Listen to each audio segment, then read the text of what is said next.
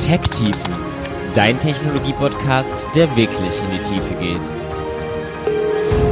Jede Folge ein neues Thema und spannende Gäste. Von Entwickelnden für Entwickelnde.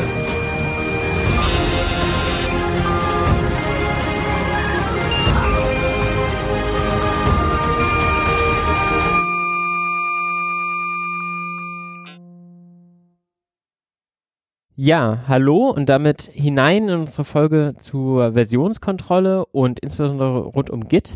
Und wie immer habe ich einen Gast bei mir. Heute ist Stefan Lenkfeld bei mir, der ja schon mal bei mir zu Gast war. Schön, dass du da bist, Stefan. Hallo. Genau, du warst schon mal bei der Folge bei uns, als es rund um Linux ging. Genau. Da haben wir gemeinsam über das Betriebssystem gesprochen und mhm, so. Mhm. Ja. Vielleicht erinnert sich der eine oder andere noch an dich, aber sag doch trotzdem mal noch ganz grob, was dein Background ist und was du bei uns machst. Also ich bin Stefan, ich bin seit fünf Jahren ungefähr professioneller Linux Embedded Entwickler, das heißt alles rund um Kernel, Bootloader, Low-Level Betriebssystemkomponenten und auch so Hardware-Geschichten. Also jetzt nicht Linux auf so Serverinfrastruktur, auf so x86-Servern, sondern eher so Linux auf dem Raspberry Pi und auf so ähnlichen Geräten. Das ist mein Tätigkeitsfeld.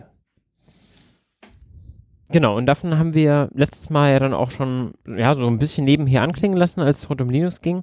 Heute wollen wir jetzt auf Versionskontrolle raus, aber die beiden Themen wirken jetzt erstmal sehr unterschiedlich. Auf der einen Seite hat man irgendwie, ja, das Versionieren von verschiedenen Dokumenten. Auf der anderen Seite hatten wir eben ein Betriebssystem, aber die beiden haben ja noch eine gemeinsame Verbindung, die vielleicht nicht jeder kennt. Ja, es also, gibt da vielleicht keine unbedingt technische Verbindung, aber halt eine historische Verbindung. Das aktuelle meistverbreitete Versionskontrollsystem Git, das wurde von Linus Torvalds entwickelt und zwar im Rahmen seiner ähm, seinem Linux-Kernel, also ähm, seinem Maintenance vom Linux-Kernel. Das ist ungefähr 2004 entstanden und sind zwar unterschiedliche Dinge, aber sozusagen haben einen historischen gemeinsamen Ursprung, Git und Linux. Ja, und wenn man am Linux-Projekt mitarbeiten will, dann muss man wahrscheinlich auch relativ fit in Git sein, generell, oder? Relativ fit, also ja. also man kommt eigentlich, wenn man ein paar Kommandos, vielleicht vier, fünf Kommandos kann, dann kann man auch zum Linux-Kernel allein vom Git-Wissen mit, mit Maintainern und mit, mit äh, Patches schicken. Das geht eigentlich schon. Da muss man jetzt kein Git-Experte sein. Die Maintainer und Linus müssen Git-Experten sein. Als normaler Mitarbeiter muss man gar nicht so viel wissen. Das ist schon mal ganz gut. Ähm, euer Background bei Git ist wahrscheinlich jetzt auch komplett unterschiedlich. Also ich kann mir gut vorstellen, dass für viele von euch Git definitiv den Alltag dominiert und ihr euch damit auch schon sehr, sehr gut auskennt. Wir hoffen, dass die Folge auch für euch noch ein paar interessante Aspekte und Einblicke bietet, aber das können wir hier natürlich nicht komplett voraussetzen. Deswegen wollen wir jetzt hier gleich gemeinsam schon auch ein bisschen die Grundzüge von Git erklären. Wenn ihr die kennt, dürft ihr dann später die vielleicht einfach überspringen mit den Kapitelmarken und später dann nochmal ein bisschen darauf auch eingehen, wie macht man denn jetzt irgendwie gute Commit-Messages. Wir wollen vielleicht über die Zusammenarbeit mit Teams reden und irgendwie unsere liebsten Git-Tricks. Aber bevor wir jetzt wirklich schon auf Git eingehen, um dich noch ein bisschen besser für die heutige Folge kennenzulernen, habe ich ein paar Fragen für dich vorbereitet, okay. die du einmal ein bisschen beantworten darfst. Mhm. Also nicht zu lange Sätze, okay. Nicht zu lange Sätze, keine langen Ausführungen, darfst gerne einen Satz sagen, aber Merge oder Rebase? Ähm, Rebase. CLI oder GUI? Natürlich CLI, weil, ja. Monorepo oder viele spezifische Projektrepos? Aus langer Erfahrung eher Monorepo. Wann hast du das letzte Mal minus minus Force benutzt? Ähm, gestern, um einen Feature-Brand zu pushen. Wenn du einen Merge-Request committest, squashst du die Commits oder nicht? Ähm, wenn die Commits sauber sind, dann nicht. Wenn die Commits nicht sauber sind, dann squashen. Und beschreibe dich in einer Commit-Message. Everything should be mostly fine. Enter. Ist das eine gute Commit-Message aus deiner Sicht? Ähm, nein, ist sie nicht. eine gute Code-Commit-Message hat irgendwie drei oder Sachen oder so. Äh, sie beschreibt einmal kurz, was der Commit macht. Das ist aber nicht so wichtig, weil meistens die Codeänderungen im Commit, die man sieht, sagen eigentlich schon, was geändert wurde. Also mhm. added one line ist sagt nichts aus, sagt wenn, nichts aus. Ja, genau. Was vor allem dann muss man nachher noch eine zweite ändern und ja. was halt ganz wichtig ist, warum machst du diesen Commit? Warum machst du diesen Patch? Nicht, was du änderst, sondern warum änderst du den Code? Also sozusagen, ob du einen Bug fixst oder ob du Performance-Optimierung machst oder aus oder weil ein Kunde reportet hat, dass irgendwas kaputt ist. Das ist wichtig. Warum machst du diesen Commit? Und sozusagen, wozu machst du diesen Commit? Was ist danach besser? Und dann noch ein bisschen Kontext geben. Also oft muss man oft dann so eine Begründung erklären in einem größeren Zusammenhang, in welche Richtung zum Beispiel sich auch eine Sache entwickelt. Also nochmal Kontext geben zu deinem Commit. Wie würdest du angeben, was es ist, also Bugfix und so weiter, mit so einer Art Prefix-Syntaktik oder in einem vollen Text eher? Ähm, meistens sind Bugfixes dadurch erkennbar, dass man irgendwie Fix mit in die Subject Line vom Commit, also mit diesem Titel vom Commit, da schreibt man irgendwie Fix, Fix, XY, oder dann ist es relativ klar. Also ja, ich habe gesehen, es gibt diese diesen, diese Präfix-Notation, wo man irgendwie groß Feature davor schreibt, Doppelpunkt oder Fix, Doppelpunkt, aber ich mache eher, eher so einen kleinen Fix in, in, in die Subject Line. Aber Personal Taste, würde ich sagen. Personal Taste. Oder Projekt Taste, also es kommt immer aufs Projekt an. Wie dort die Konvention ist. Gibt es Use Cases, wo du mehr als eine Zeile für eine Commit Message benutzt? Immer. Immer? Immer. Also ähm, das ist auch so ein bisschen, wenn man privat was macht und so ein kleines Demo-Projekt hat, das nicht öffentlich ist, mach, sind meine Commit Messages auch git commit dummy, git commit stuff, git commit stuff, git commit stuff, I don't care. Wenn man aber in einem Projekt arbeitet, was öffentlich ist, dann muss man eigentlich schon mehr beschreiben und auch in der Historie dokumentieren, warum man Sachen in seinem Code geändert hat. Weil man selbst guckt irgendwie mal fünf Jahre später drauf und fragt sich, was habe ich damals gemacht? Warum habe ich den Code so geändert? Und dann ist es gut, die Erklärung in der Commit Message zu haben. Und bei uns aktuell ist es so, dass in unseren Commit Message, die sind von zwei Zeilen lang, von kleinen Feature Requests bis zu 10, 20 Zeilen nur Erklärung, warum was gemacht wird, welche Designentscheidungen getroffen wurden, wenn es implementiert wurde. Also recht, richtig, richtig ausführlich, damit man auch für die Reviewer einen Anhaltspunkt hat, weil die werden sich dann beim Review oft dieselben Fragen stellen. Warum hast du die, diese Designentscheidung getroffen? Warum hast du das jetzt mit so einer Liste implementiert? Du, du hättest es auch mit einer, also warum hast du jetzt eine Linked-List genommen und keine Array-List? Gibt, ma, gibt manchmal so äh, Designentscheidungen, sehr ein kleines ein Popelbeispiel, aber in, in die Richtung geht's. Aber du musst Erklärung geben. Das heißt, Commit-Messages sind teilweise fünf bis zwanzig Zeilen lang oder mehr. Aber jetzt eine Commit-Message für jeden einzelnen Commit oder die des Merge-Requests quasi deines Features in der Gesamtheit? Mm, meistens ist es so, dass man ähm, ein Feature dann auch in einem Commit oder ein Bugfix in einem Commit abhandelt und meistens sind unsere Merge-Requests das Mergen meistens nur einen Commit weil wir ein Feature haben, wir implementieren ein Feature durch in einem Commit, in einem Patch. Das wird dann zum Review gestellt und das wird dann gemerged. Das heißt, unsere Merge-Message ist wirklich nicht existent eigentlich, die könnte man sich komplett sparen. Ja. Aber bei uns ist der Commit wichtig. Okay, da bin ich dann dabei, ja. Wobei ich diese Syntaktik mit Fix und Feature oder was auch immer auch zwischendrin für mich selber häufig ganz interessant finde, um nochmal, wenn ich was versaut habe, zumindest zu wissen, okay, wo hatte ich denn vielleicht was Größeres gemacht und wo nicht so, aber. Ja. Das stimmt, wenn du dir die Übersicht anzeigst. Also Git Log zeigt ja so eine Liste an ja. von Commits. Da ist es dann recht einfach zu erkennen, ja. was ein Feature war und was ähm, genau. Git Log minus One-Line, was dann noch, noch ähm, sehr, sehr viel kompakter sind an sich. Da ist dann schön zu erkennen, was ein äh, Commit war, was ein Feature war und was ein Fix.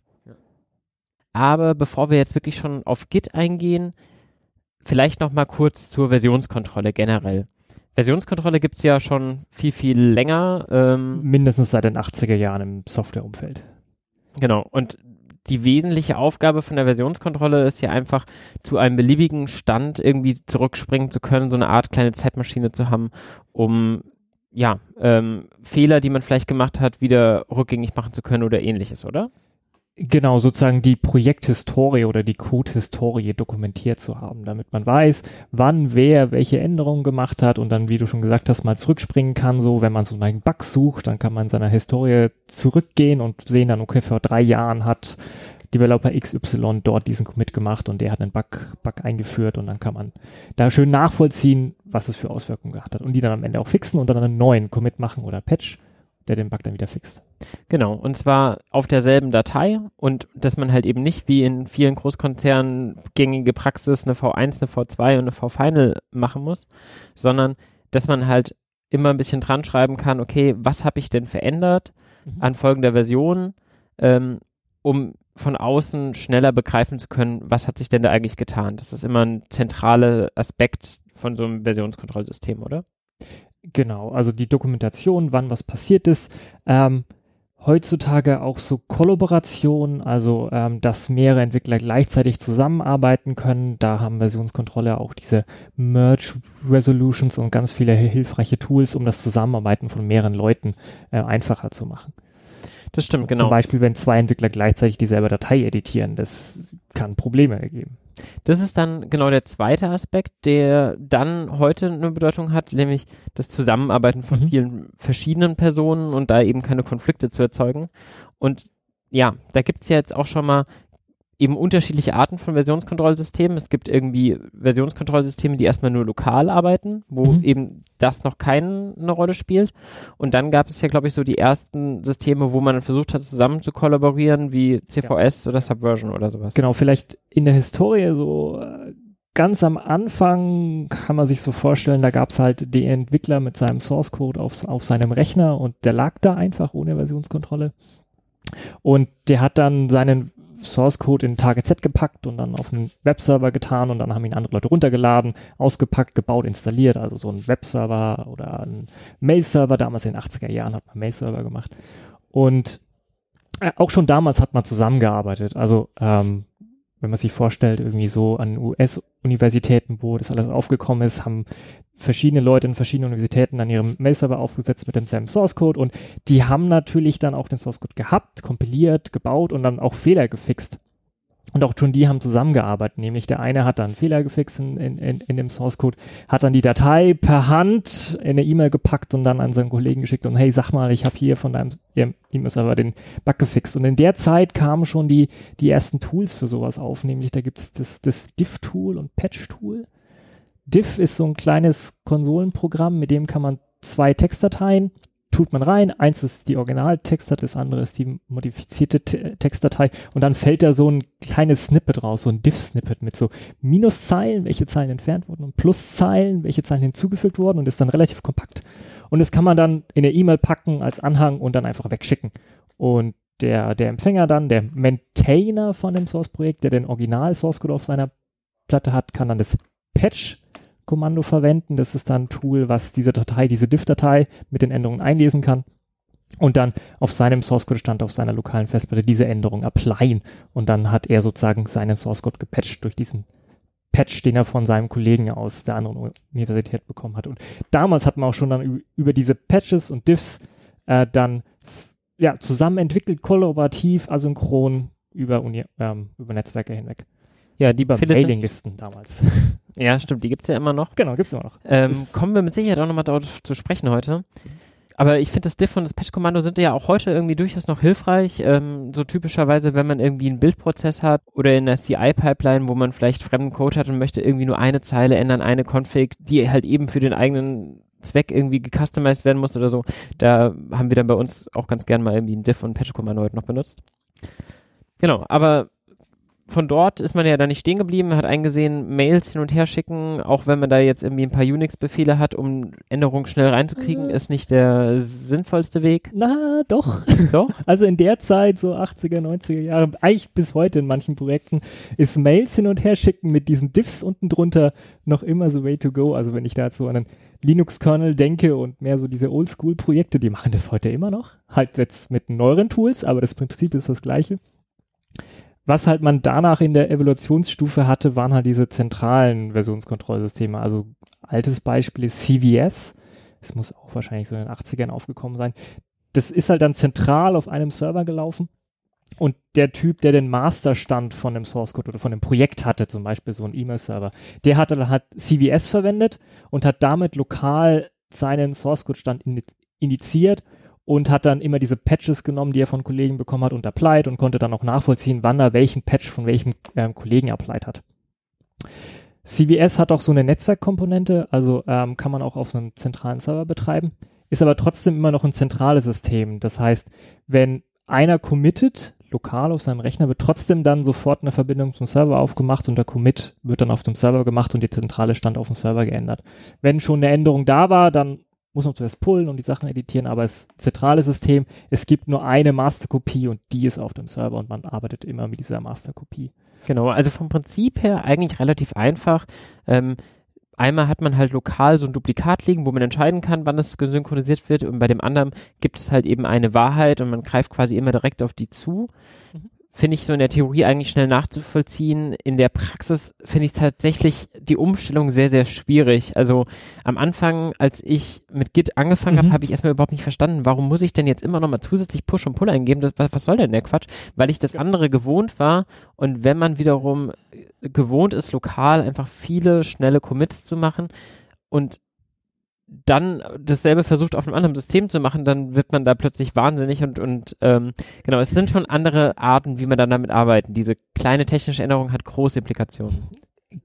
Ja, dieses, das ist wirklich verteilte Systeme, weiß man auch vielleicht vom Programmieren her mit so Server-Software, verteilte Systeme sind inhärent komplexer.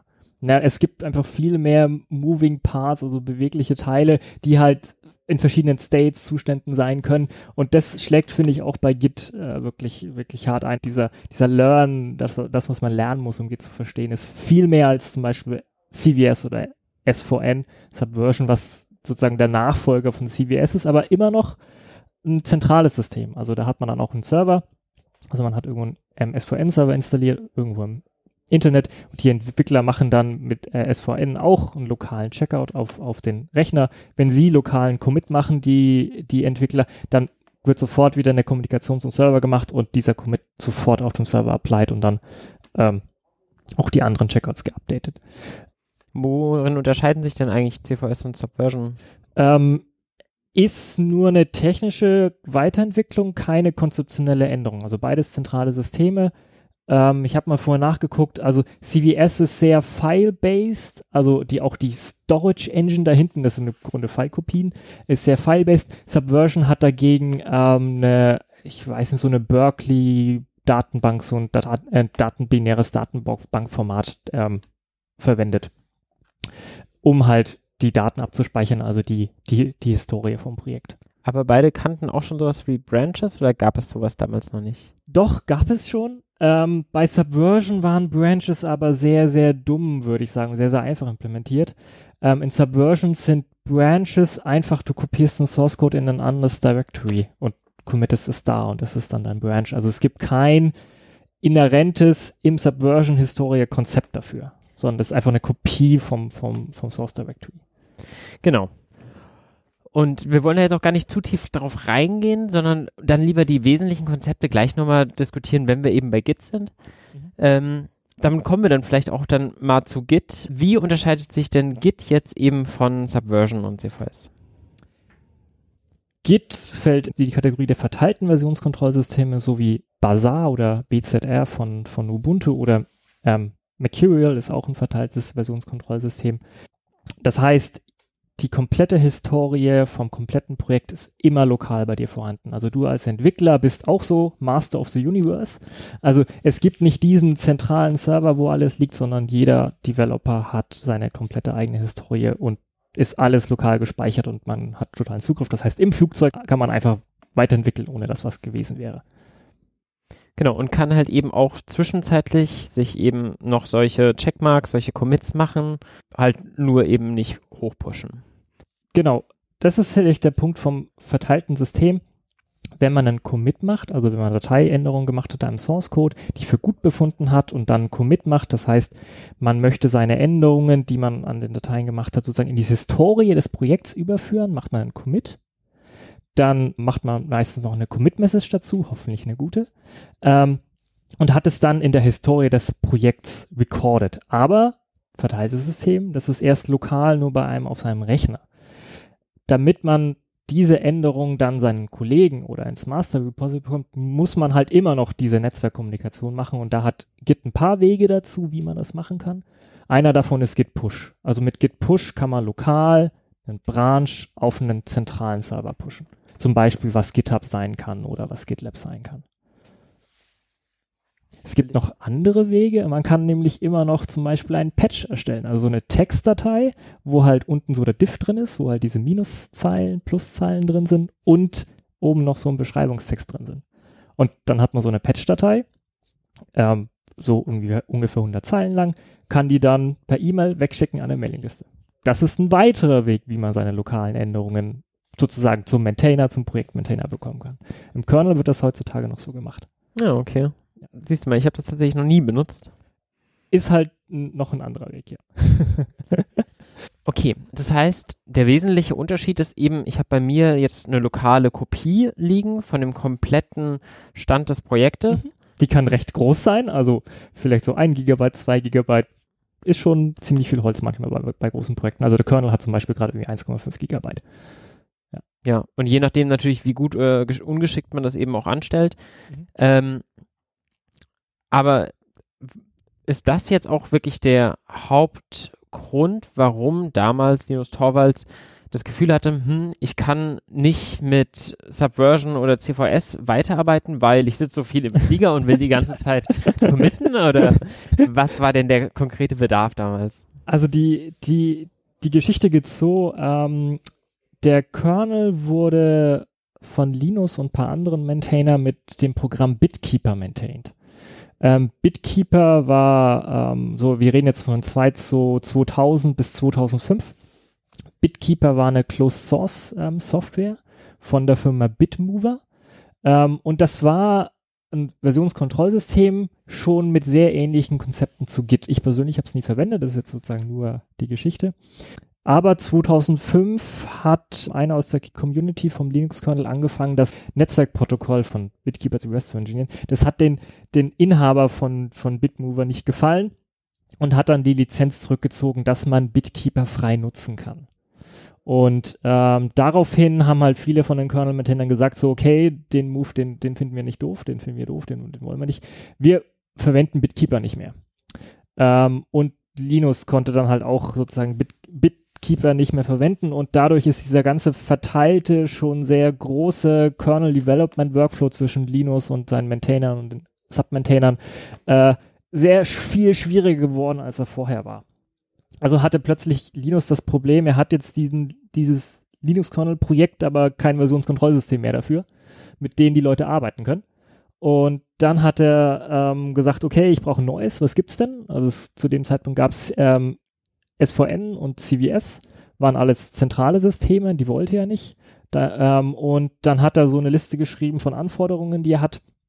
Ähm, zum Beispiel dieser Distributed Workflow, den wollte er haben, den verteilten Workflow, weil die Maintainer und die Entwickler sollen alles selbst lokal machen können.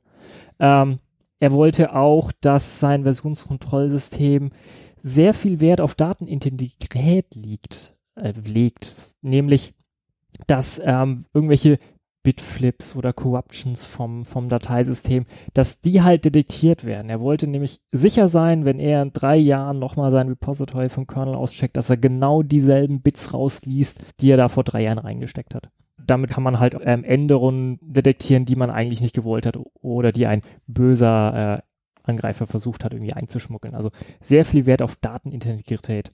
Und was sein Problem war, es musste schnell gehen.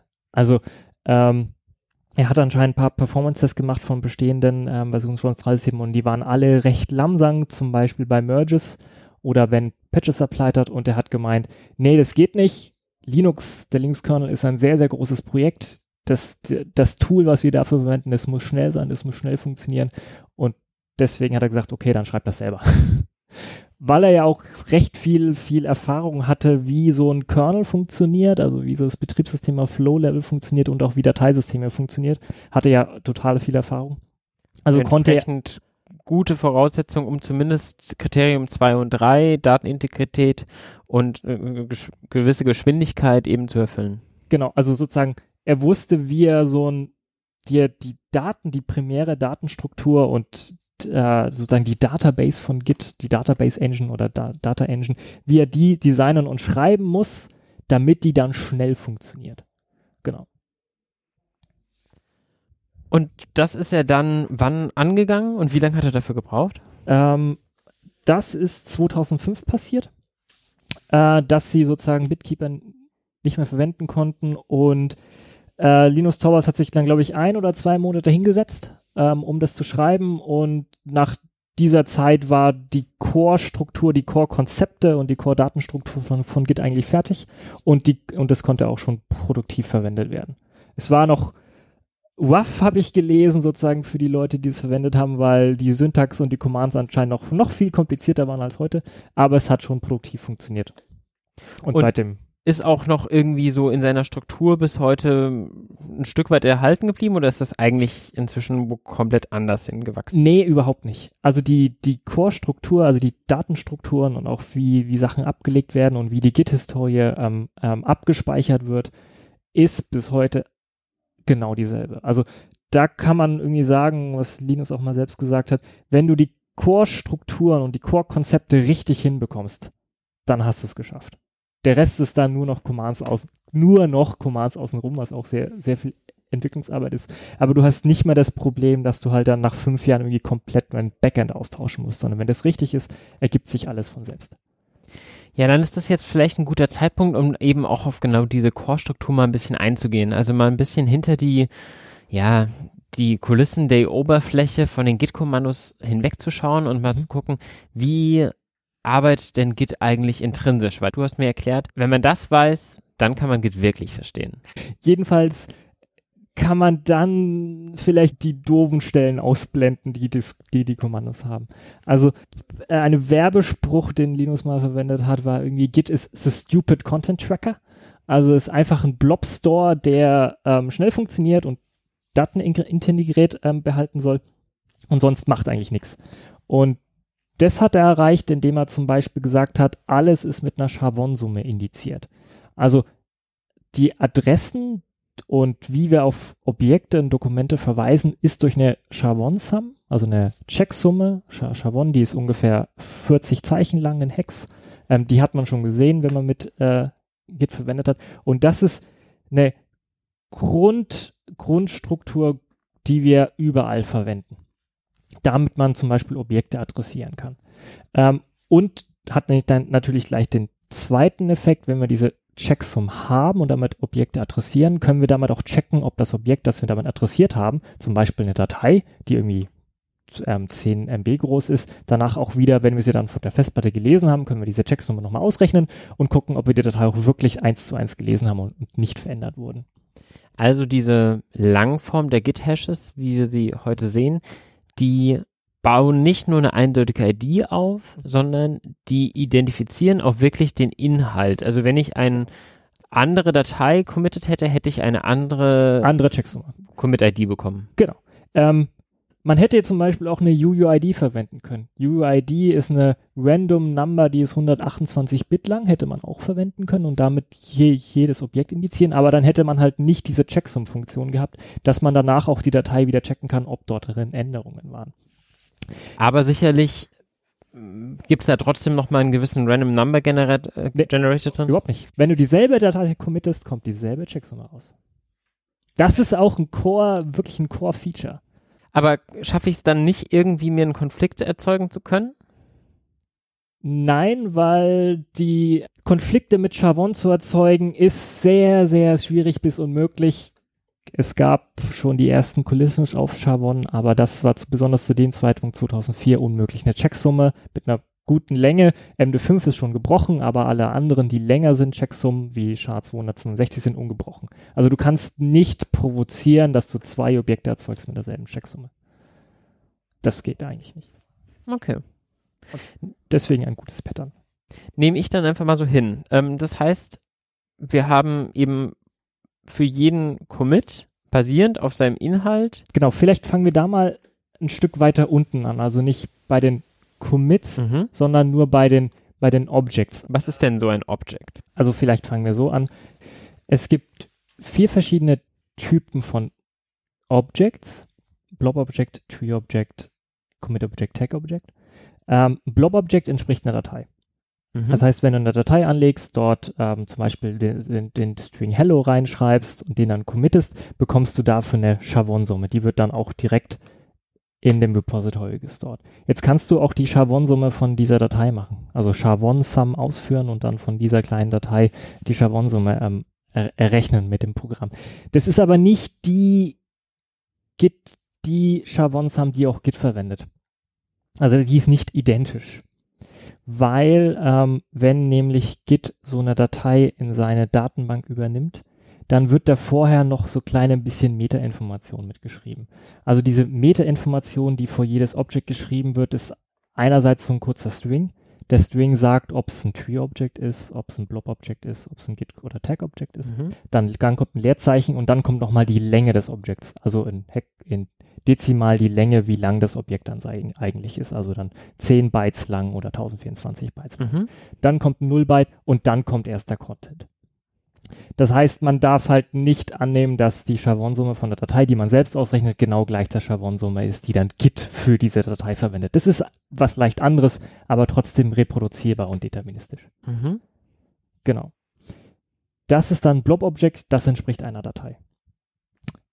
Jetzt gibt's diese Ordnerstruktur. Ein Source-Code ist immer in so einer Ordnerstruktur verteilt. Man auch seine lokale Festplatte kann man in einer Ordnerstruktur verteilen. Dafür, um das abzubilden in Git, gibt's diese Tree-Objects. Der Inhalt ist eigentlich so eine kleine TXT-Datei, wo man verschiedene Einträge reingeschrieben hat. Äh, also im Grunde eine Liste. Diese Liste hat Einträge, ähm, die sozusagen den einzelnen Inhalten im Ordner entspricht. Also ein Ordner kann fünf Datei haben, Dateien haben, ähm, Unterordner oder Ordner und die werden dann auch in diesem Tree-Object abgebildet. Das Tree-Object hat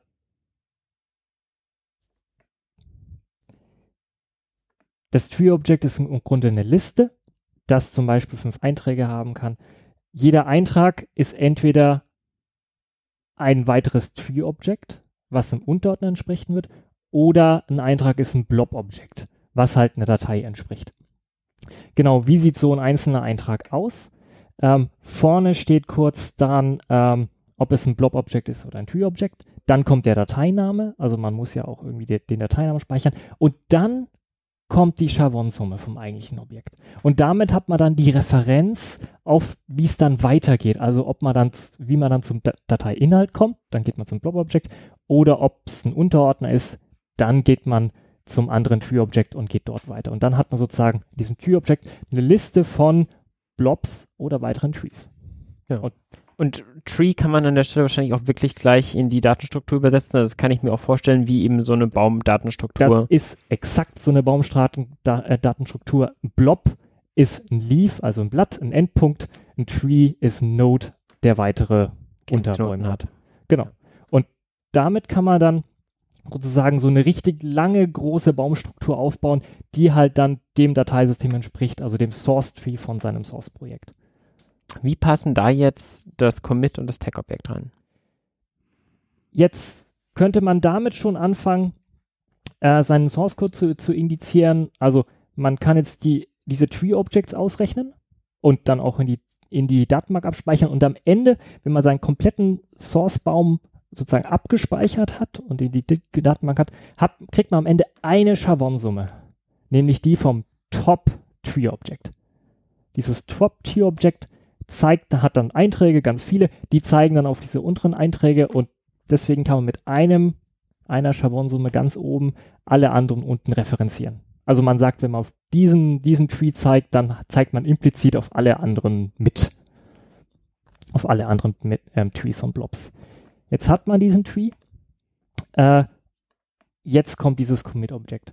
Das Commit-Object ist halt, damit wird jetzt die Historie des Projekts aufgebaut. Dieser, man, man nennt das auch azyklischer Graph, der damit aufgebaut wird. Also azyklischer Graph, ein Graph, der keine Kreise bildet, sondern der immer in eine Richtung fließt. Genau. Ähm, was ist der Inhalt von diesem Commit-Object? Das ist im Prinzip auch wieder eine kleine TXT-Datei. Dort sind, sind verschiedene Zeilen drin. Die erste Zeile, die hat den Präfix Tree, dann kommt ein Leerzeichen und dann kommt die Chavon-Summe von dem Tree-Object, auf das gezeigt wird. Das ist dann das Tree-Object, auf den der Commit zeigt. Dann kommt eine neue Zeile.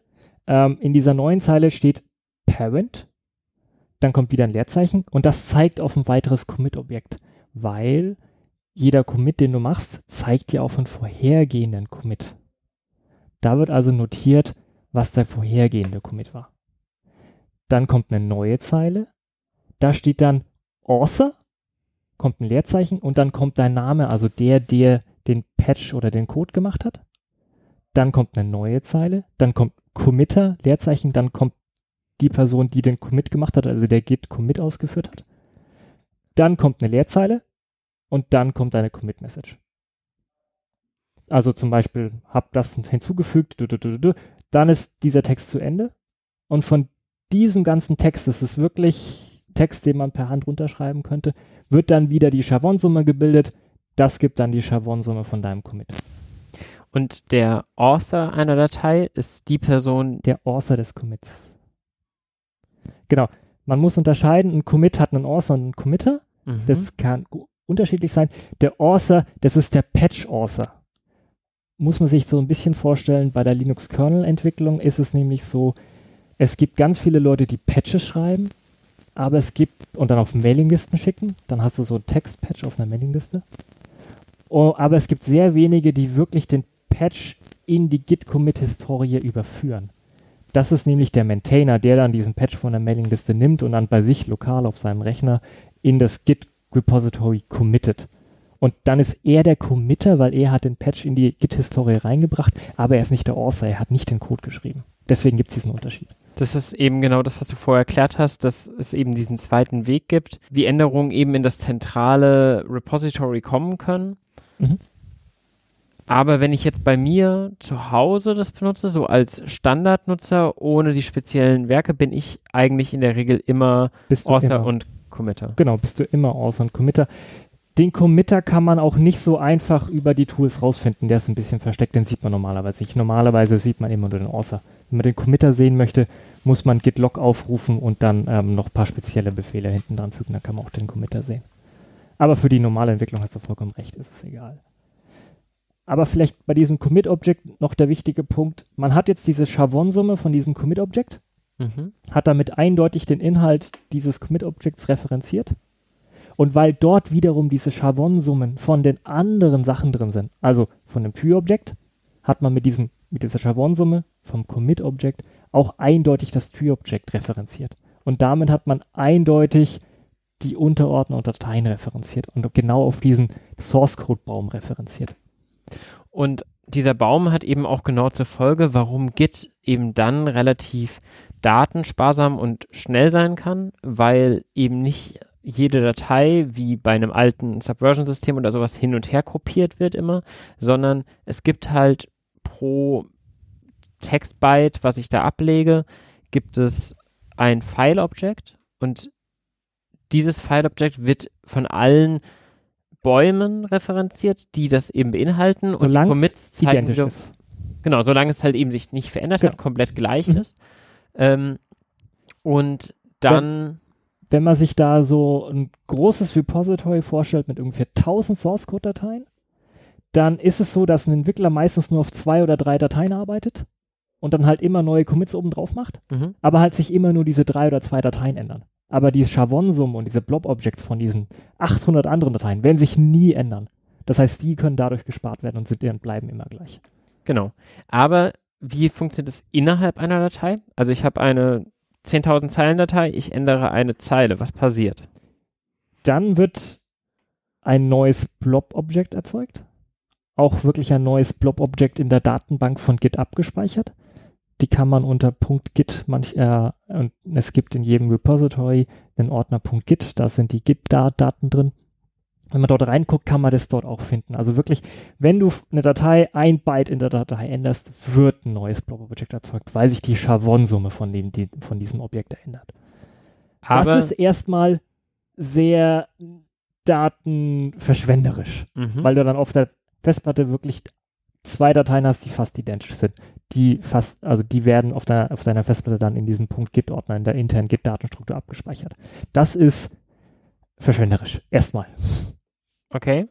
Aber wenn ich zum Beispiel eine großen Datenmenge habe und ganz große Dateimengen sollten man da vielleicht nicht reinwerfen, aber mal angenommen, ich habe eine CSV-Datei, die hat irgendwie 10 Megabyte und die ändert sich immer mal so ein bisschen. Da fallen mal zwei, drei Zeilen raus, zwei, drei Zeilen kommen dazu.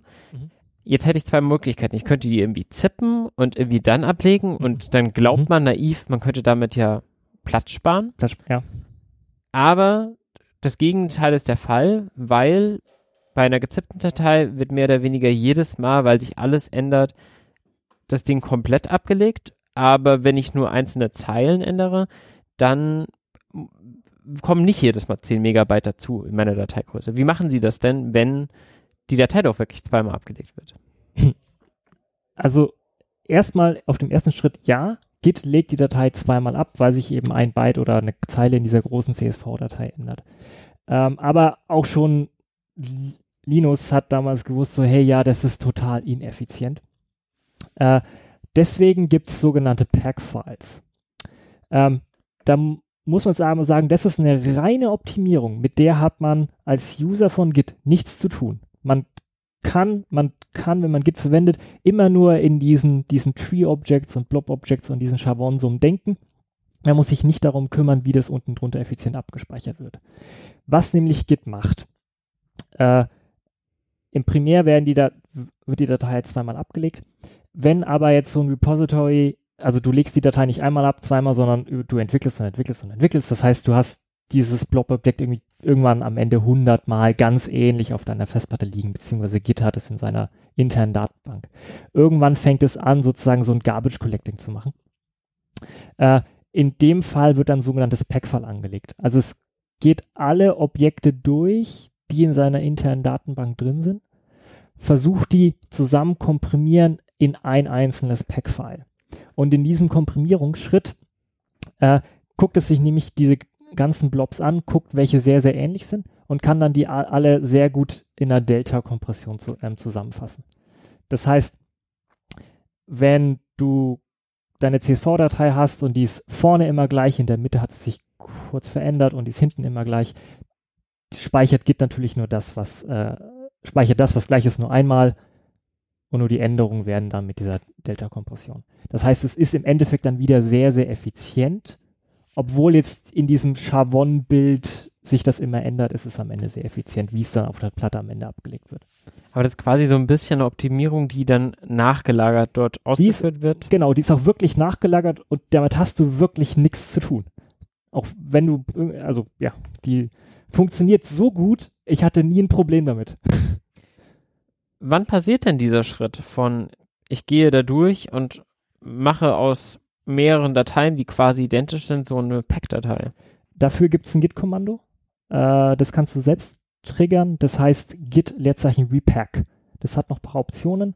Wenn du das ausführst, dann kannst du Git anweisen, bitte geh mal durch deine Objektdatenbank durch und mach diesen Kompressionsschritt. Aber das macht es ja auch irgendwann automatisch. Genau, das macht es auch irgendwann automatisch. Ähm, das passiert auch, wenn du von einem Remote-Server Sachen importierst mit einem Git-Pull wenn du ein Git-Pull machst oder ein Git-Fetch, dann wird auch das gleiche gemacht. Dann wird ähm, nämlich auch auf der, auf der Serverseite das Zeug zusammenkomprimiert und das dann runtergeschickt. Also du wirst nicht äh, ähm, äh, der Datei doppelt runterladen, sondern es wird vorher schön komprimiert und du lädst nur noch das einmal runter. Aber das passiert alles intern, das funktioniert super smooth das Pack-Kommando sagt mir jetzt zum Beispiel wiederum mhm. überhaupt nichts. Brauchst du auch normalerweise nicht. Das. Genau, und viele der Dinge, die wir jetzt so gesprochen haben, passieren unter der Haube. Man kriegt da so erstmal nicht viel mit. Man sieht mhm. diese Checksummen, klar. Ähm, womit man allerdings wiederum ja sehr viel interagiert, ist ja die Historie von Commits. Und was ja auf was basiert. Mhm. Wie funktioniert das denn intern? Also da gibt es ja die, diese Kommandos git log, mit der man sich die Historie angucken kann genau. von den Commits, die man gemacht hat. Wir hatten es ja gerade von diesen Commit-Objects, mhm. also die, die erzeugt werden, wenn du git commit machst. Ähm, und ich habe ja gerade gesagt, dass jedes Commit-Object einerseits auf einen Tree zeigt, das heißt auf einen Source-Code-Stand, aber andererseits auch auf ein anderes Commit-Object zeigt, nämlich auf den Parent, auf den Vorgänger. Also wenn du git log machst, siehst du ja zuerst deinen letzten Commit, dann den mhm. Commit davor und dann Commit davor. Das sind immer diese, diese Parents, die Eltern, die Väter. Ja. Und das heißt, wenn du die Chavon-Summe von einem Commit hast, ähm, weißt du hundertprozentig, also kannst du eindeutig diese Historie referenzieren, weil du gehst, du guckst dein Commit-Object an, gehst da rein, guckst, welcher Parent das ist, gehst zu diesem Commit-Object, guckst da rein, guckst, welcher Parent da ist, Kon kannst weitergehen. Das heißt, du kannst diese Historie runterlaufen bis zum ersten Commit. Und dann hast du sozusagen eine lineare Historie abgebildet. Das heißt, jedes Commit-Objekt besteht mehr oder weniger immer aus zwei Referenzen. Einmal eine Vorgänger-Commit-Referenz, mhm. mhm. auf die er es rekursiv aufbaut und dann einem eigenen ähm, List-Objekt, nee, äh, Tree-Objekt. Tree-Objekt, genau. Ähm, und dann eben einem anderen Tree-Objekt, was wiederum ein Sammelsurium ist von verschiedenen Trees, die eben auf diesem alten Commit aufbauen und verschiedene Blobs, die sich eben gegenüber dem verändert haben. Das Tree zeigt auf dein, auf dein Dateisystem, auf den Source Code Baum und das Commit Object oder der Parent zeigt auf sozusagen die Historie. Ah, aber mein Tree Object zeigt immer auf meinen jetzt zu diesem Zeitpunkt komplett existierenden ähm, Dateibaum und der Commit ist eben nur quasi zur Versionierung ähm, auf den letzten. Also zur Abbildung der Historie der, der Historie. Geschichte. Also man kann sagen, ähm, die Historie bildet die Entwicklung die, oder die Veränderungen, die in deinem Source Code Baum passieren, ab. Ja. So ist, so ist das gedacht, genau. Und jetzt haben wir drei dieser vier Typen im drin. Wie kommen da jetzt Tags rein? Tags sind eigentlich relativ ähnlich zu Commits. Äh, Tags macht man, wenn man einen Versionsstand releasen möchte als Version, zum Beispiel seine 1.0 Version von seinem Softwareprojekt oder 1.1. Ähm, dann kann man das Kommando git tag ausführen. Ähm, bei git tag kann man minus m angeben, dann kann man eine commit message mit ranpacken und dann wird ein, wird ein sogenanntes tag-Objekt erzeugt. Ähm, Tag-Objekt ist relativ ähnlich wie ein Commit-Objekt. Das ist auch so eine kurze Textdatei. Äh, da steht oben, da steht Object, das sind auch wieder Zeilen aufgebaut. Die erste Zeile ist Object, Leerzeichen, dann kommt eine Schavonsumme, welches, welches Objekt getaggt wird. Also, also man taggt normalerweise einen Commit. Dann, dann steht da diese Schavonsumme von dem Commit. Es zeigt auf diesen Commit. Das Tag-Object zeigt auf den Commit. Dann kommt eine Zeile, zweite Zeile, da steht Type, Leerzeichen, dann steht der Typ von dem Commit, von dem Objekt, das getaggt wird, entweder Tree, Commit Oh, das heißt, ich kann auch nicht Commits taggen, sondern ich kann auch irgendwie direkt zum Beispiel eine Tree-Struktur taggen. Ja, du kannst ne, jetzt hast du magisches Git-Wissen in dich aufgenommen. Du kannst Tree und Blob-Objects taggen, du kannst auch Tags taggen. Das macht hoffentlich keiner, weil man nur Commits taggen sollte. Aber es, es man kann auch Tree Objects taggen und ich habe auch schon einen in der, in der, in der Wildnis gesehen. Im, im Linux-Kernel ist es so, dass der erste Tag, der dort gemacht wurde, taggt ein Tree Object und kein Commit Object. Geheimes Git-Wissen hast du gerade. Na ja, gut. Genau, aber die Datenstruktur ist so, erste Zeile zeigt auf das Objekt, das getaggt wird, die zweite Zeile sagt, welches Objekt getaggt wird. Dann gibt es die dritte Zeile, da kommt der Präfix Tagger Leerzeichen der Name der, der Tagged, also der Maintainer, der, der dann die, die, dieses Release macht, dann kommt eine Leerzeile und dann kommt die Message. Also man kann bei, bei, bei, einem, ähm, bei einem Tag auch eine Message angeben. Normalerweise schreibt man, ich mache das Release für Version 1.1, hat den Codename, blablablub und da kann man sogar da noch eine ähm, GPG-Checksum-Signatur äh, reinmachen. Also da, dafür wird die, diese Message verwendet. Und dann wird dieses Tag-Objekt erstellt und das kann man dann in seinem Repository abspeichern und dann pushen und damit hat man einen neuen Versionscode, Versionsstand von seiner Software released. Okay, und dann haben wir damit ja jetzt eigentlich so alles zusammen, was wir basismäßig brauchen. Also typischerweise führt man ja am Anfang einmal Git init aus, mhm. um eben mein Projekt für Git zu initialisieren. Mhm. Damit werden alle diese Dateistruktur prinzipiell unsichtbar dort im Ordner abgelegt, die eben all das nachher speichern wird. Mhm. Aber da ist jetzt noch nichts versioniert, wenn ich git init ausführe. Genau, ist wirklich wirklich nur ähm, sozusagen die Basisstruktur, interne Basisstruktur für, für Git angelegt in diesem versteckten Ordner .git. Da sind dann ein paar Dateien drin, äh, die vor initialisiert, aber ist noch kein Commit gemacht worden, noch nichts erstellt worden. Es ist einfach ein nacktes, nacktes Repository.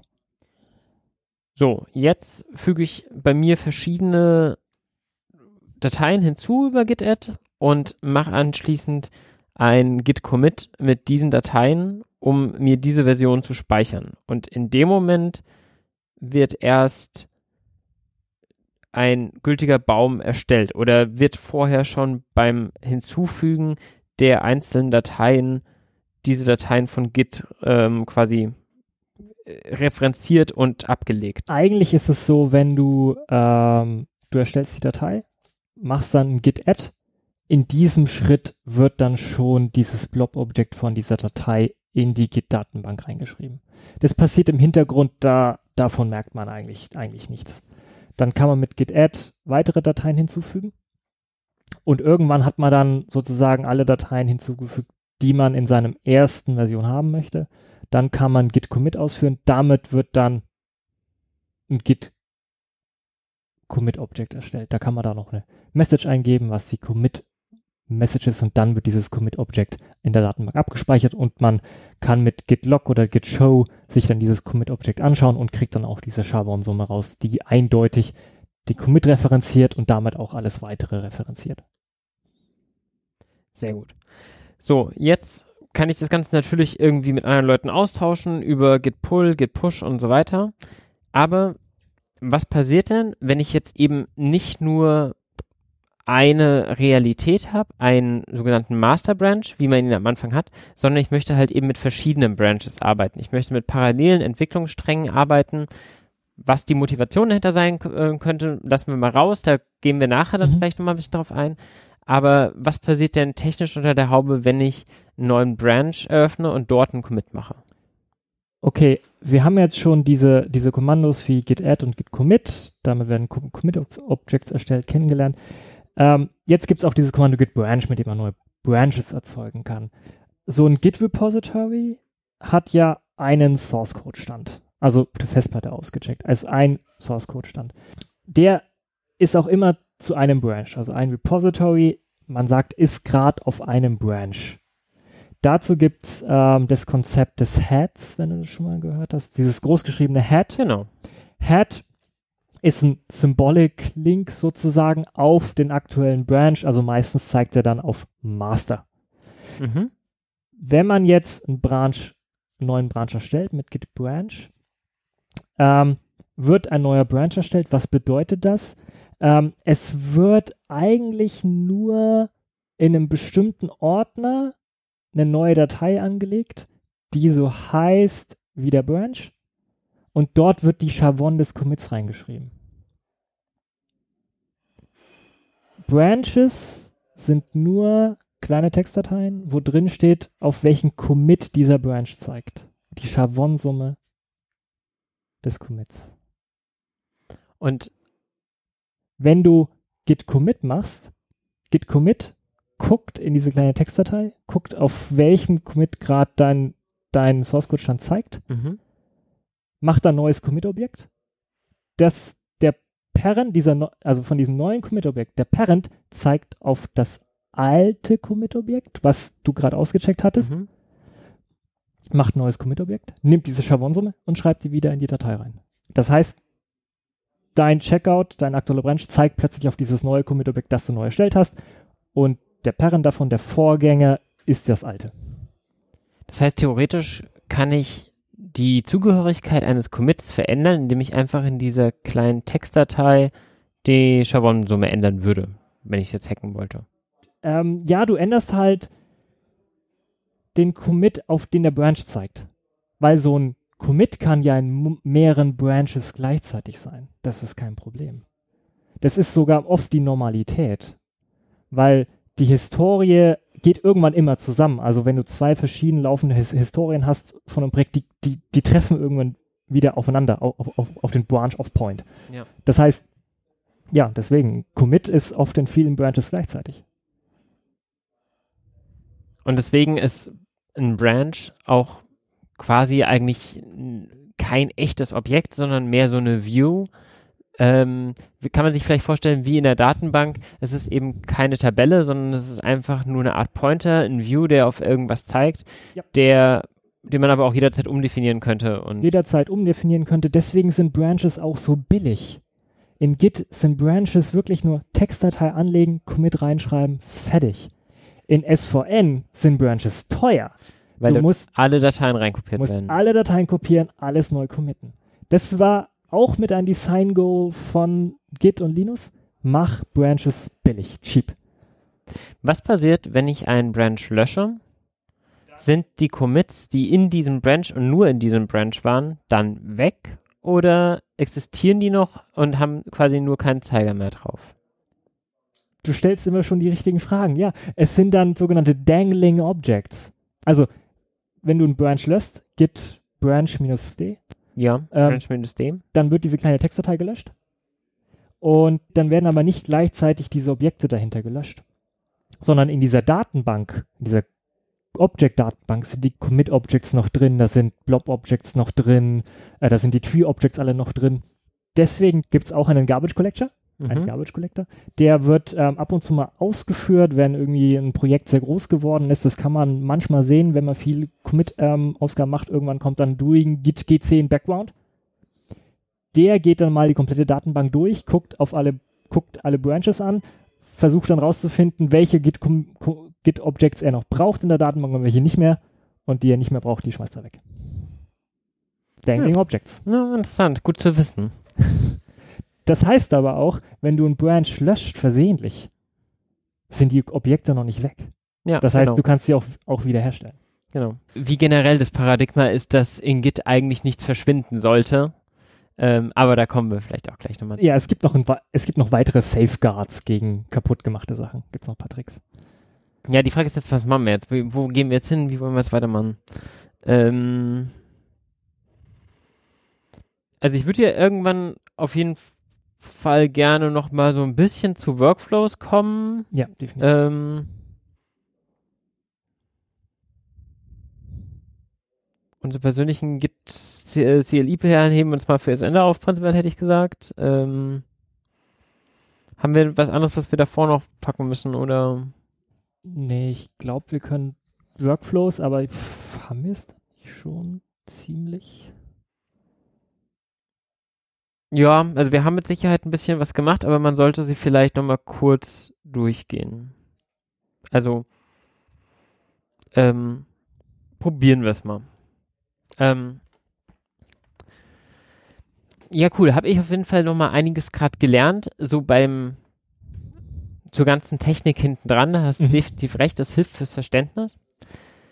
Ein weiteres Thema, was für Git ja definitiv wichtig ist und über so die reine Syntax lernen, die wir jetzt in dem Podcast natürlich nicht leisten können, mhm. hinausgeht, ist das Zusammenarbeiten in einem Team. Mhm. Und welche Workflows man da so etabliert, wie man eben genau mit den eben erwähnten Branches und so weiter umgeht. Mhm. Und auch auf die Gefahr hin, dass wir jetzt davon schon einiges besprochen haben, würden wir, glaube ich, mal so die groben Workflows besprechen. Also der erste, den man da ja hat, ist so dieses typische Trunk-Base-Committing, wo man jetzt erstmal überhaupt keine verrückten Branches und so weiter macht, sondern wo man einfach nur sich ein Projekt rausklont, man fügt ein paar Pro äh, Dateien hinzu, committet sie, pusht sie wieder hoch und prinzipiell spricht ja aus auch überhaupt nichts gegen, oder? Also wenn man das als alleiniger Entwickler macht, spricht da überhaupt nichts dagegen. Also für seine privaten Hobbyprojekte kann man einfach sozusagen dieses Trunk-Based oder Master-Based machen. Man macht einfach git commit, git commit minus a, um alle Dateien nicht selbst adden zu müssen, sondern sofort ähm, drin zu haben, macht dann git push und dann ist es auch auf seinem zentralen Server, zum Beispiel GitHub, äh, direkt gepusht und direkt verfügbar. Und da ist es kein Problem sozusagen diesen Workflow. Das ist auch dieser SVN-Workflow, also Trunk, man arbeitet immer auf dem Trunk, macht einen Commit und der, der ist sofort ähm, in Zentralen verfügbar. Das ist der, derselbe Workflow. Genau, und da wollte ich eigentlich nur mal darauf hin, alles, was wir jetzt im Folgenden gleich sagen werden, es ist nicht so, dass man das unbedingt machen müsste. Wenn ich alleine in einem Projekt arbeite, dann ist es vollkommen okay, sich keine Gedanken über Branches oder sonst was zu machen, weil das ist einfach nur unnötiger Ballast. Mhm. Und viel mhm. wichtiger ist es lieber, ab und an mal einen Checkmark zu machen und ab und an mal eben, eben einen Commit zu machen, dass Mhm. man da halt wieder hinspringen kann. Mhm. Und dann braucht man vielleicht auch nicht so viel Wert eben und Zeit investieren in irgendwelche Commit-Messages oder ähnliches. Mhm. Interessanter wird das Ganze ja aber eigentlich dann, sobald ich anfange, eben wie in einem Team zusammenzuarbeiten. Und dann komme ich plötzlich dahin, dass ich vielleicht einen gewissen Bedarf dafür durchaus habe. Ähm, bei Git, dadurch, dass ich jetzt quasi ja lokal auf meiner Kopie arbeite, kann ich halt eben meine Commits erstmal alle durchführen und erst in dem Moment, wo ich das Ganze hochschiebe, sagt, merkt er halt eben, oh, guck mal, das passt nicht. Und jetzt gibt es eigentlich zwei Möglichkeiten. Entweder ich pushe das Ganze als eigenen Branch irgendwo parallel dazu hin, Mhm. dann existieren die beiden halt erstmal als zwei Wahrheiten weiter. Mhm. Oder ich versuche die beiden eben zueinander verheiraten. Mhm. Und dann gibt es halt eben auch zwei verschiedene Arten, wie man das machen kann. Da gibt es einmal ein Merge und einmal ein Rebase. Was ist denn da der Unterschied? Also, wir können das mal ein kleines Beispiel machen. Irgendwie, de- dein Kollege hat auf dem zentralen Server Master drei Commits neu oben drauf gepusht mit drei verschiedenen Änderungen. Ähm, und du hast lokal zwei Änderungen gemacht. Also zwei neue Commits, zwei neue, neue Code-Änderungen gemacht. Wenn du jetzt von deinen, du versuchst Git Push zu machen, Git Push schlägt fehl, weil drei neue Commits auf dem zentralen ähm, Server sind. Genau, dann hast du zwei, zwei Möglichkeiten damit umzugehen. Entweder mergen, um den Konflikt zu lösen, oder rebase. Was ist der Unterschied? Ähm, bei einem Merge versucht, versuchst du diese beiden Historien mit einem Merge-Commit zusammenzuführen. Das ist meistens auch der einfache Weg. Das geht, wenn du einfach Git Pull machst, dann wird er versuchen, einen Merge zu machen. Das geht auch meistens ohne Probleme durch, solange ihr nicht dieselben Codestellen verändert habt. Also ein Beispiel, wenn dein Kollege File A und B editiert hast und du, du nur File C, dann wird sich Git die beiden die Änderungen angucken, wird okay, die sind nicht überlappend, keine Konflikte, wird die einfach zusammenführen und sagen, okay, ähm, ich nehme die eine Historie von einem Kollegen, die lokale Historie von mir, mache einen neuen Commit, einen sogenannten Merge-Commit, dann geht auch so normalerweise ein Fenster auf, wo du so eine Merge-Message eintippen kannst, kannst du sagen, okay, ich habe das Ding jetzt zusammengemerged, sieht alles gut aus, mit neuem Merge-Commit gemacht. Und dieser Merge-Commit wird dann auf beide Historien zeigen. Also der wird dann einerseits auf die Historie von einem Kollegen zeigen, auf diese drei Commits, aber auch auf deine Historie zeigen. Das kann man sich dann mit git log Leerzeichen minus minus graph ganz schön angucken. Dann kann man nämlich schön sehen, dass in dieser Historie sozusagen zwei, zwei Geschichten gibt, nämlich die Geschichte von dir mit deinen zwei Commits und die Geschichte von, ähm, von deinem Kollegen mit diesen drei Commits, die dann zusammengeführt wurden mit dir. Und wenn du das dann gemacht hast und diesen äh, sozusagen diesen neuen Merge-Commit gemacht hast, den kannst du wieder pushen und Git wird sich nicht beschweren.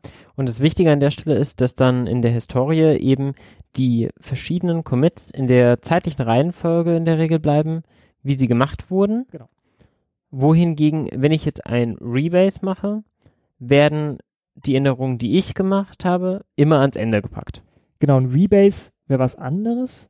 Ähm, also in einem Fall beim Merge hast du eine nicht lineare Historie, weil sich zu einem Zeitpunkt die Historie in verschiedene Richtungen entwickelt hat. Dein Kollege hat in eine andere Richtung entwickelt, diese drei Commits, als du diese zwei Commits und dann zusammengeführt in einem Commit. Du hast sozusagen so äh, einen Bauch in deiner Historie.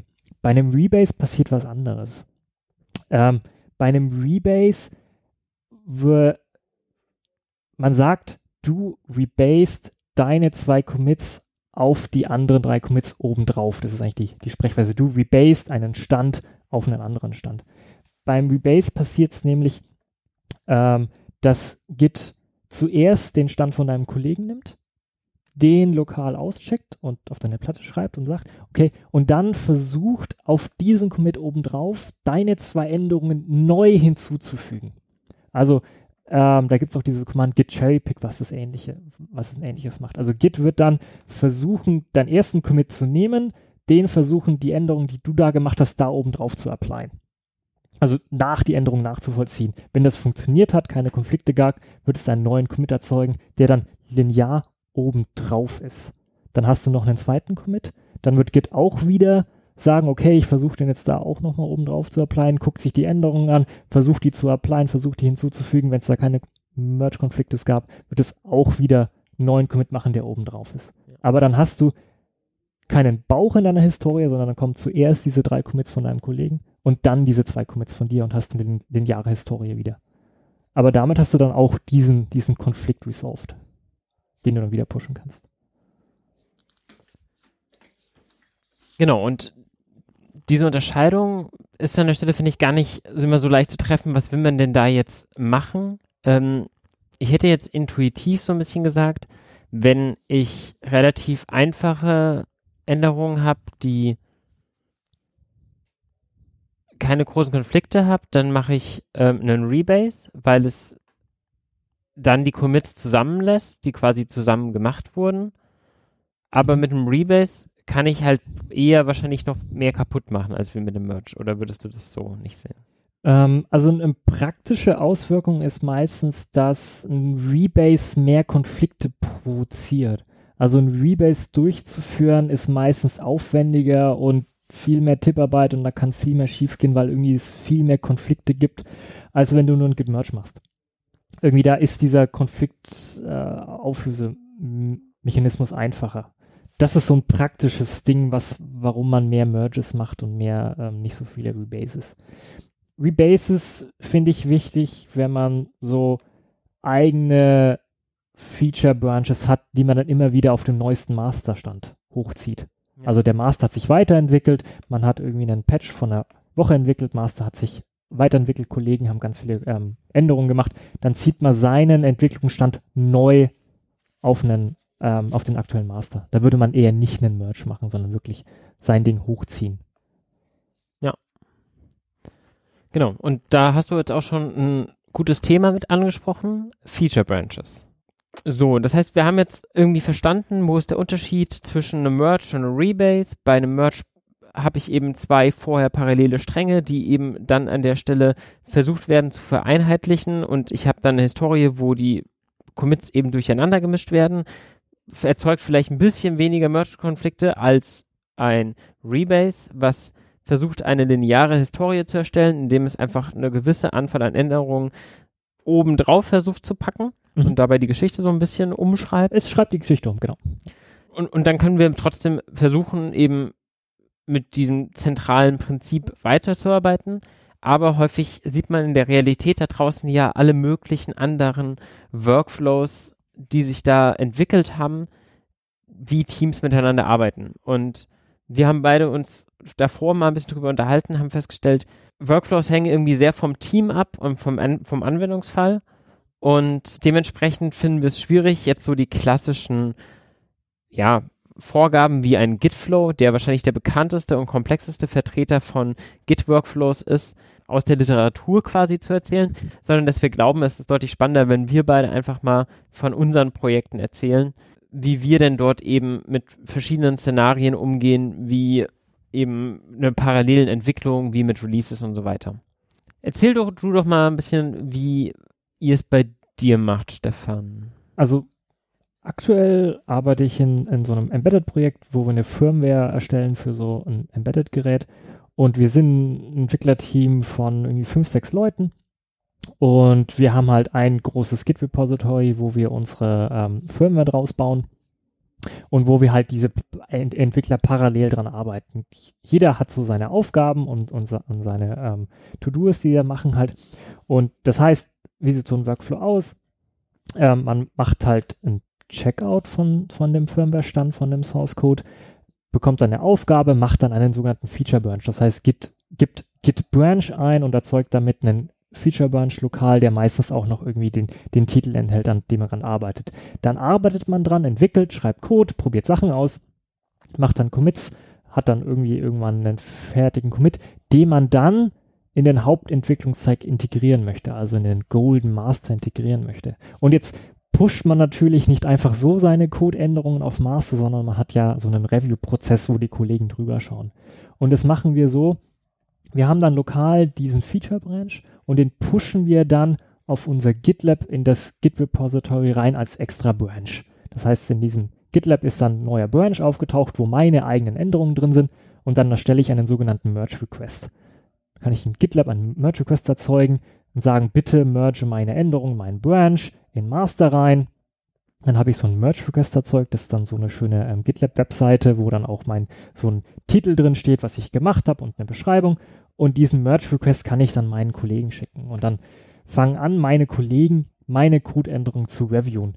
Das Schöne bei diesem GitLab-Ansicht ist nämlich, dass man diese Message zieht oben und unten auch so ein Diff. Also unten sieht man dann mit Minus und Plus oder Rot und, und, und, äh, und Grün, welche Änderungen ich gemacht habe, also welche Codezeilen ich hinzugefügt habe und entfernt habe. Und dann gibt es da Kommentare drauf und dann kann ich die bearbeiten und wieder neuen Code pushen auf mein Feature Branch und irgendwann ist mein Code dann fertig und von meinen Teamkollegen abgesegnet und dann wird dann Merge geklickt und der macht dann einen sogenannten Merge Commit. Also dieser Merge passiert dann auf dem GitLab Server. GitLab merge dann meinen Branch, meine Commits dann in den Masterstand rein. Ja, genau. Das ist ein Pattern, was ich glaube ich oft jetzt in Projekten gesehen habe, dass man lokal Merge und Rebase eigentlich auch beides kaum braucht, höchstens mhm. um eben Upstream-Änderungen vielleicht bei sich in einen Feature Branch quasi reinzuziehen, bevor man damit, er halt quasi am Ende konfliktfrei ist, um sich quasi so die aktuellsten Änderungen immer mal reinzuholen. Genau, also in der Ab Entwicklung, während sich Master weiterentwickelt, muss man manchmal seinen Feature Branch auf den neuesten Stand bringen. Und das kann man mit einem Git Rebase machen oder mit einem ähm, Git Merge. Genau. Aber letztendlich die Änderungen dann wieder hineinzubringen in den Hauptbranch, das macht man dann halt gerne eben über so eine Web-Oberfläche. GitLab ist da bei uns besonders verbreitet. Ja. Und ähm, weil es halt eben einem auch da die optisch hübschere ähm, Darstellung bietet und halt eben Diskussionsmöglichkeiten etc. Ja, ja.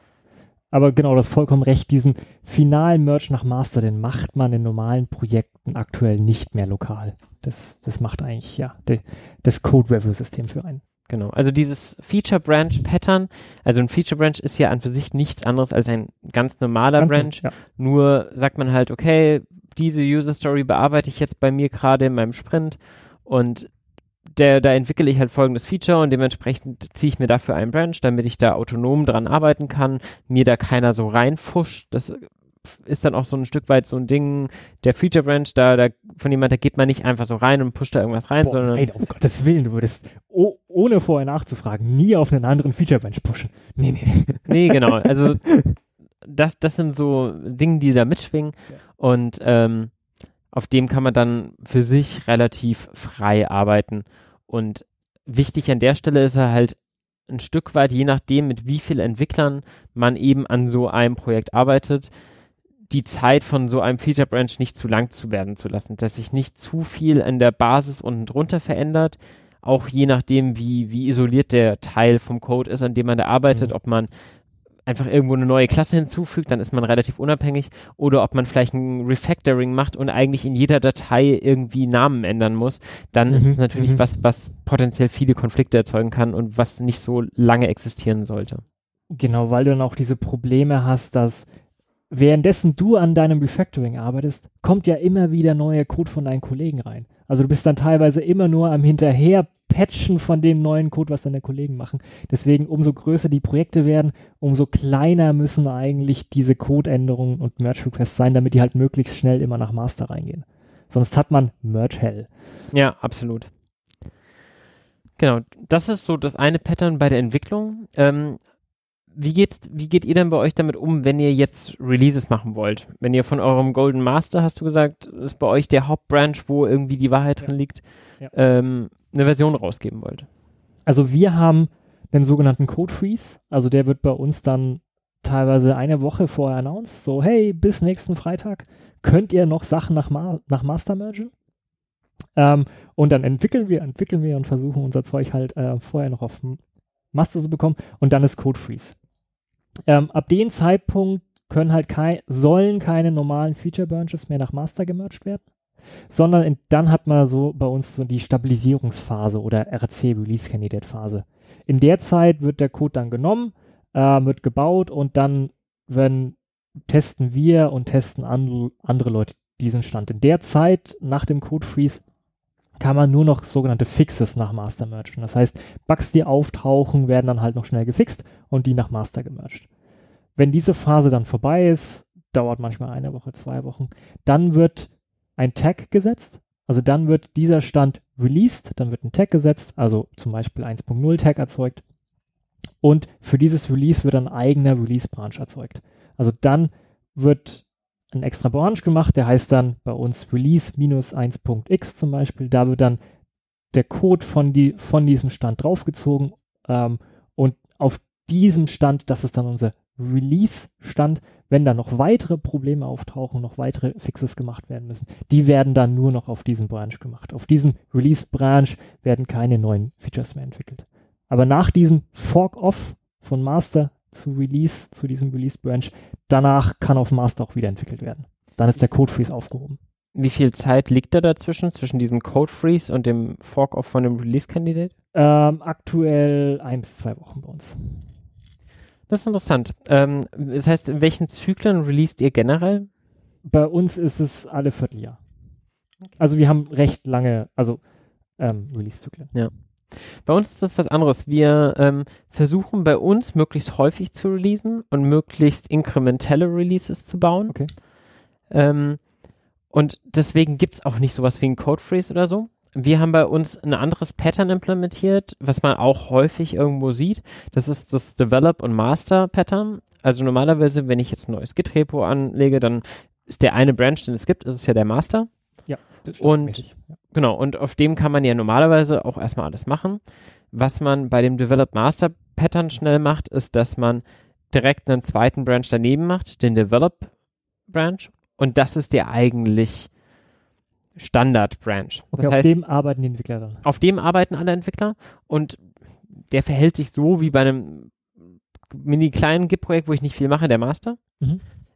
Der Master hingegen, der wird geschützt, der bekommt dann zum Beispiel in GitLab so ein Protected Flag, dass man auf den zum Beispiel nicht mehr Force pushen und ähnliche Dinge machen kann. Okay. Und das heißt, wir entwickeln einfach auf unserem Develop und jetzt kommt ein Zeitpunkt, wo wir sagen, okay, wir wollen ein Release machen und dann gehen wir eigentlich ähnlich vor wie ihr, nur ziehen wir einfach an der Stelle einfach nach einem, kann ich jetzt ein Release bauen? Ja, kannst du machen. Einen Release-Kandidaten davon. Der Die, kommt von Develop? Der kommt von Develop. Mhm. Deployen den auf eine Integration Stage, wo auch die anderen Dienste und so weiter laufen. Dort läuft er dann zwei, drei Tage, weil wir zum Beispiel so eine tägliche Regelladung haben, wo quasi jeden Tag so ein Job durchläuft und wenn der zwei Tage eigentlich hintereinander alles erfolgreich durchgelaufen ist, dann gibt es keinen Grund, warum es am dritten Tag nicht erfolgreich durchlaufen okay, also sollte. Die Tests waren dann grün. Oder? Ja, genau. Also wir haben bei uns halt ETL-Jobs, die Daten von gewissen APIs laden, vorverarbeiten und so weiter. Und die laufen in der Regel mindestens einmal am Tag. Das heißt, und bauen manchmal am Vortag auf. Das heißt, so nach zwei Tagen durchlaufen weiß man, da sollte jetzt eigentlich nichts mehr schief gehen. Und ähm, dann wird der nach Master gepusht. Jetzt kann es natürlich sein, dass in der Zeit irgendwie nochmal ein Fehler auffällt, der vorher irgendwie nicht zu, zu tragen kam. Dann wird er auf diesem Release-Branch, den wir ja gezogen haben, gefixt. Da kommen eben, wie bei euch, keine Features mehr rein, aber Fixes können da durchaus draufkommen. Und wenn wir dann eben zum Zeitpunkt kommen, dass wir glauben, dieser Release ist gut, dann wird der gemerged und zwar zweimal. Einmal eben nach Master, von wo dann eben deployed wird und ist halt produktiv und zum Rück natürlich nach Dev, damit ich die Fehler, die ich behoben habe, dort nicht in der nächsten Version dann wieder reinbekomme. Okay, weil Dev, in Dev sollte der Bug natürlich auch gefixt sein. Genau. Ja. Genau. So funktioniert da bei uns das Prinzip mit ähm, so Merge Requests. Was ist denn bei euch, wenn trotz Code Freeze und wir schauen alle auf den Code und deployen nur noch Bugfixes, nach einem Deployment nochmal ein Fehler auftritt und ihr so einen Hotfix machen müsst? Ähm, naja, wir haben keine wirkliche so, so Live-Umgebung, weil wir Firmware-Images bauen, die auf Geräten laufen. Mhm. Also wenn bei uns, wir nennen das sozusagen immer im Feld, wenn bei uns im Gerät mit einer Firmware-Version im Feld, also beim Kunden oder ähm, irgendwo anders, ähm, ein Problem hat, äh, dann entwickeln wir natürlich einen Fix dafür. Ähm, und ab applyen dann diesen Fix natürlich auch bei uns auf der lokalen ähm, Master-Version aus unserer lokalen Entwicklungszeit, weil wir wollen natürlich auch, dass dieser Fix auch für unser nächstes Release gefixt ist, dieser ja. Bug gefixt ist für das nächste Release. Ähm, aber applyen dann diesen Patch dann auch, wir cherrypicken den dann zurück auf diesen Release-Branch. vielleicht sogar auf mehrere Release-Branches, weil es kann durchaus sein, dass so ein Bug, der dann auffällt, wirklich mehrere Firmware-Versionen in der Vergangenheit auch noch betrifft und dann muss dieser Bug natürlich auch auf allen Firmware-Versionen ähm, gefixt werden. Und dann kannst du auch von diesen alten Firmware-Versionen irgendwann einen Fix-Release machen. Also dann wirst du irgendwann mal auch sagen, okay, wenn da genug Fixes drauf sind, irgendwie fünf, sechs Stück, dann sagst du, okay, wir machen ein neues Release für diesen alten Firmware-Stand, der jetzt ein halbes Jahr alt ist, zum Beispiel. Ja, ähm, das ist was, was ich gerade in der Vorbereitung zur Sendung auch zu hören bekommen habe. Ich selber hatte noch nie ein Projekt, wo man irgendwie unterschiedliche Versionen bedienen musste und irgendwie da draußen vier, fünf, sechs verschiedene Versionen maintainen musste. Bei uns gibt es eigentlich immer nur produktiv dann. Ähm, aber es gibt einen englischsprachigen äh, Podcast Coding Blogs, kann ich sehr empfehlen. Die haben auch ganz viel zu Entwicklergrundlagen ja gemacht.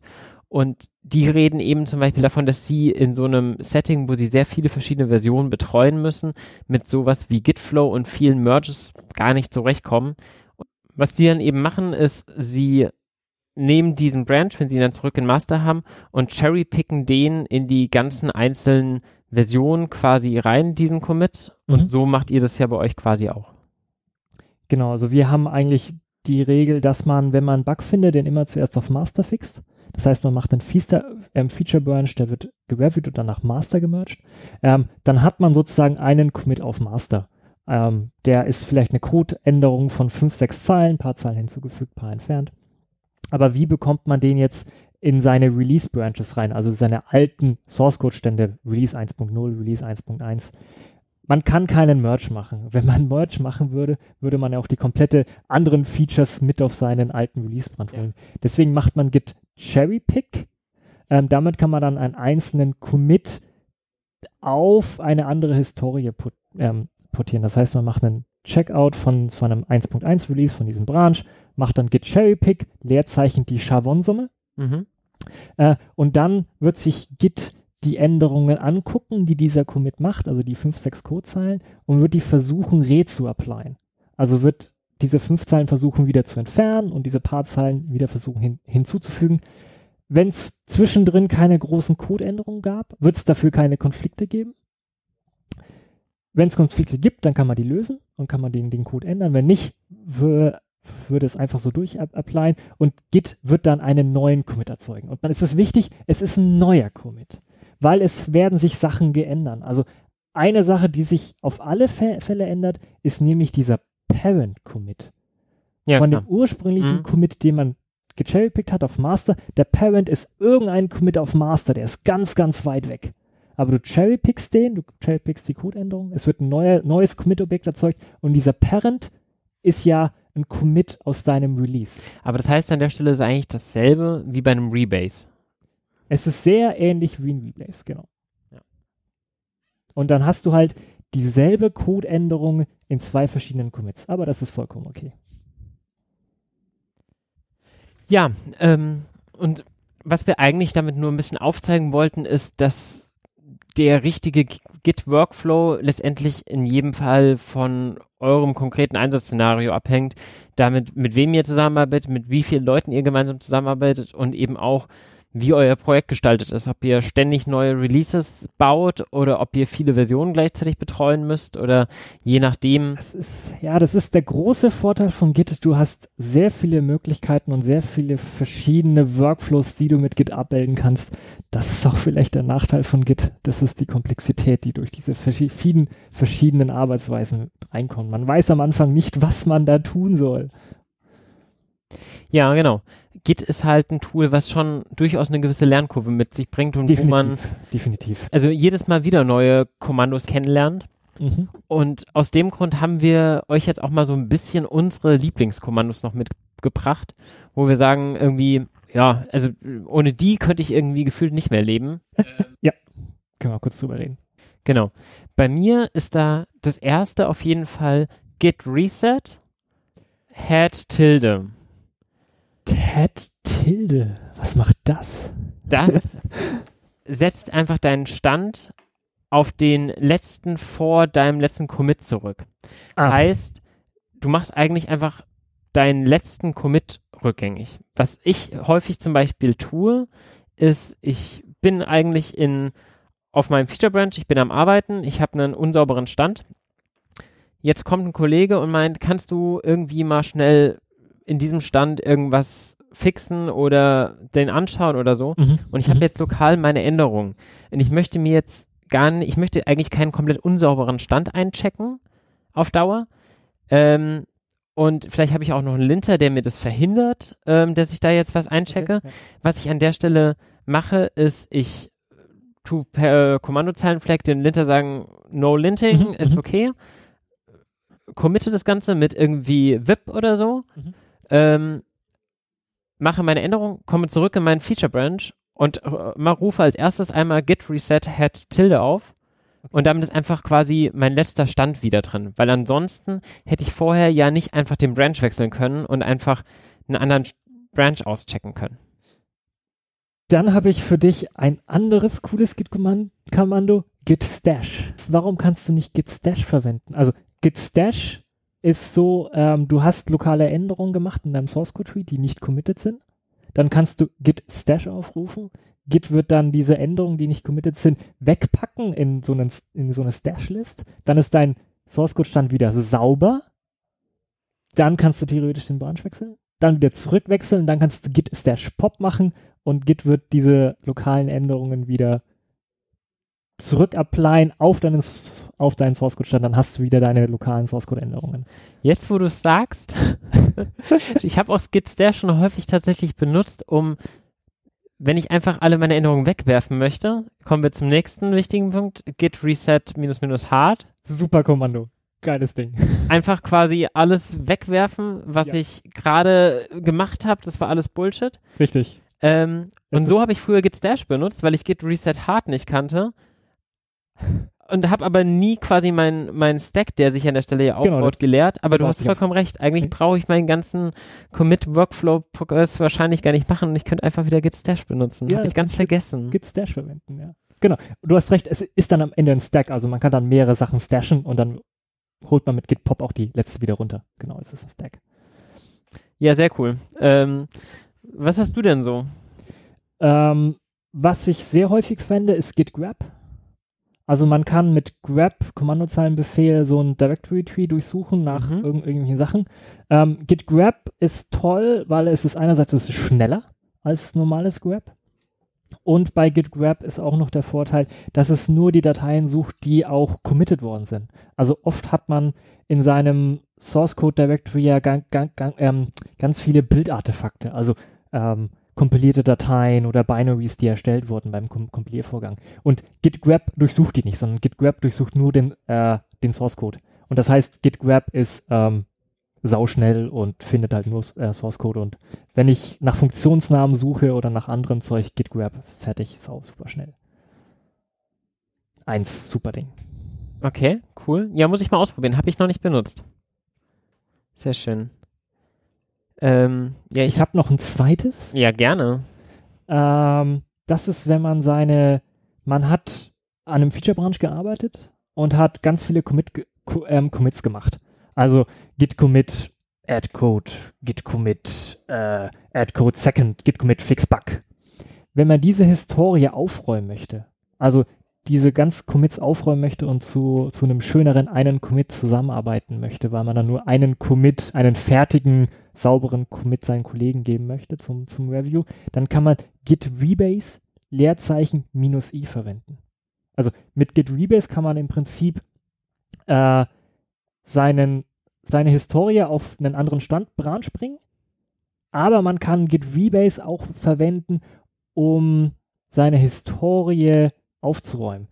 Git rebase-i ist nämlich mit i für interactive.